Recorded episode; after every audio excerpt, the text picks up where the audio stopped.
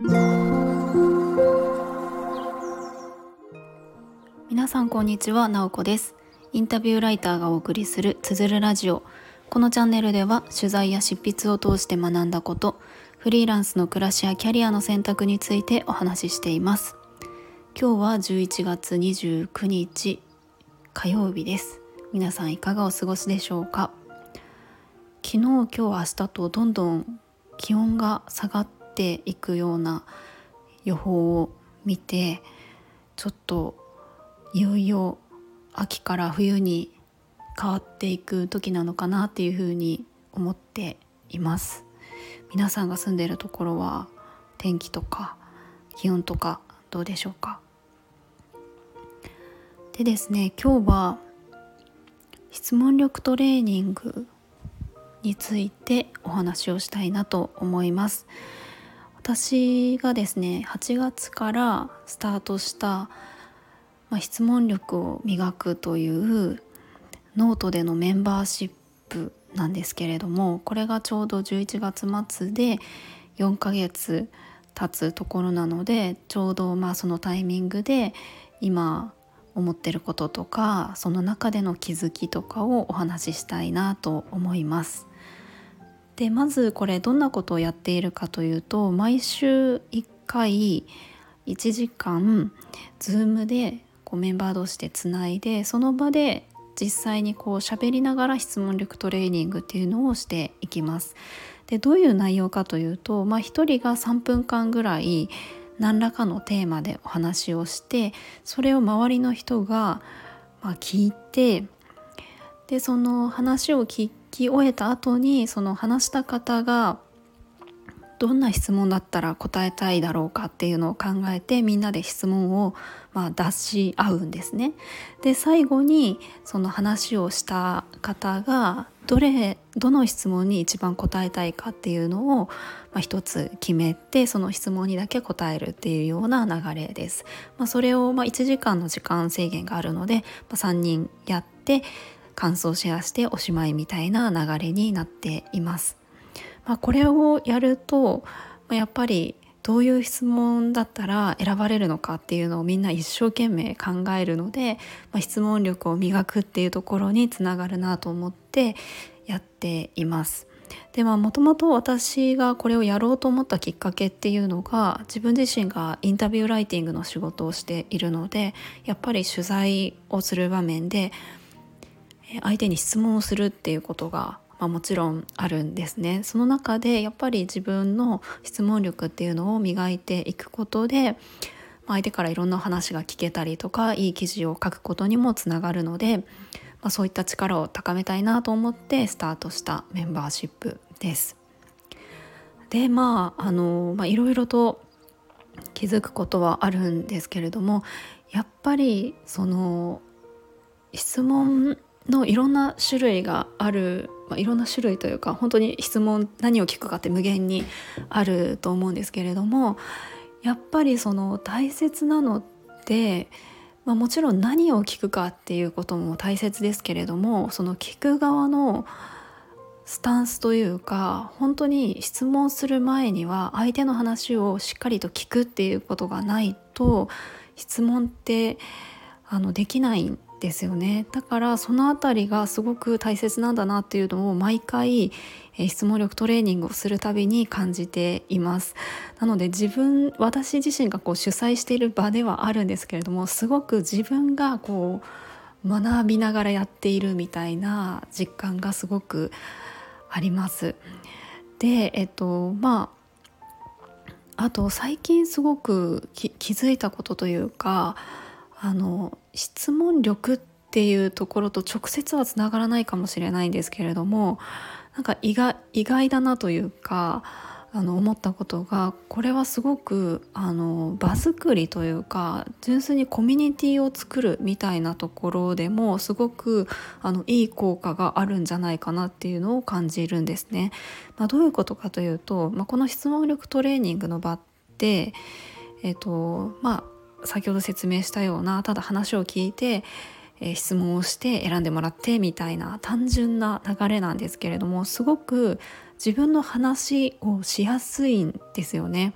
3分間まあ何でも話していいんですけれどもやっぱりこう批判されるんじゃないかとか、うんと否定されるんじゃないかとかあんまり言いたくないなみたいな空気感があったら全然話したくないと思うんですけれどもなんかこの場だとすごく話しやすいなっていうのを感じるんですね。でそれが何でかっていうと、まあ、みんながそのすごく本当に真剣に話を聞いてくれるし出てくる質問もなんかその何でしょうねなんかその批判的な意図があると感じるような質問だったりとかこういうきっとこういう答えだよねっていう答えをもうすでに予想されてされる質問とかなんかそういう質問って全く出ないんですよね。それってなぜかというとやっぱりあの話している相手がどんな質問だったら答えたいかっていうのをみんなが考えているからなんじゃないかなと思っていてなんかそれによってすごく話しやすい場空気みたいなのができるんじゃないかなっていうのをまあ、感じているんですね。なのでよく場作りとか、まあ、対話の場とかで、うんとまあ、相手を批判しないようにしましょうとかみんなで安心安全な場を作りましょうとか、まあ、そういったなんか決まりというかルールみたいのって事前に共有されたりとかすることがあるなと思うんですけれども質問力トレーニングの中では、まあ、批判するのやめましょうとか安心安全で話せるようにしましょうとか全然言わないんですけれどもなんか自然にそういう感じになるっていうのがあすごく面白いなっていうふうにやりながら感じています。でまあもちろんそれはができてるのって、まあ、このあのトレーニングの内容も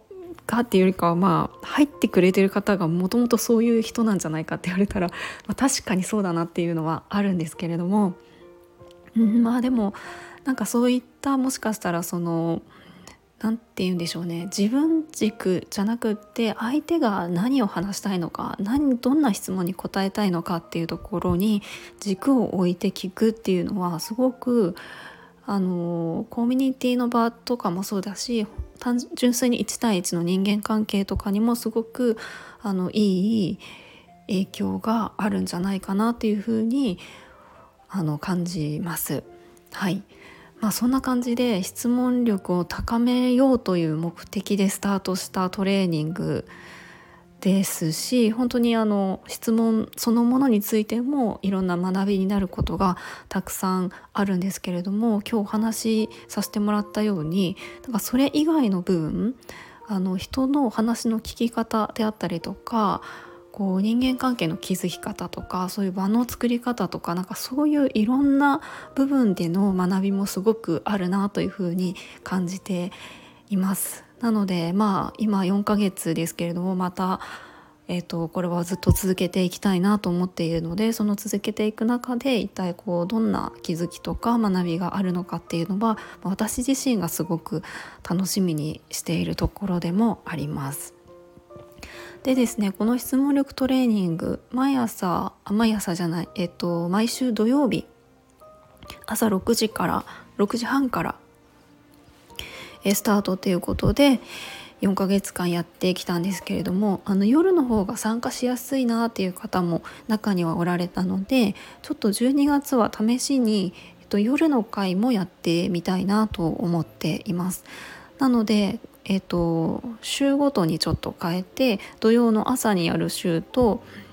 えー、木曜日の夜8時からやる週を交互に設定してみておりますなのでもしあの質問力高めたいなっていう感じで興味のある方がおられて、えー、かつ朝じゃなくて夜だったらいけるなとかだったら是非12月だけでも覗いてもらえると嬉しいなと思います。とこのコミュニティなんですけれども初月は無料で入れるようにしているので例えば12月1日に入ってもらって12月31に、えー、大会してもらったらお金はかからないのであの全然そんな感じで入ってもらっても全然大丈夫です。なのでえっと、もちろんあの職業だとかそういうのも全然問わないですインタビュアーである必要も全然ないのでよかったらま概要欄にその12月の予定を貼っておくので是非覗いてみてください。ということでまあ、本当にあの質問力を高めるっていう本当にシンプルなコミュニティなんですけれどもそれをやっていく中で、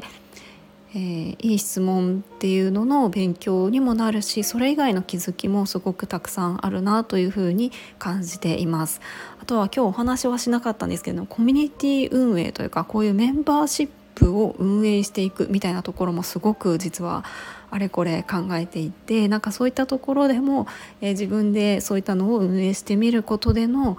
学びっていうのはすごくたくさんあるなっていうふうに感じております。ということで、えーと、今日は、まあ、メンバーシップ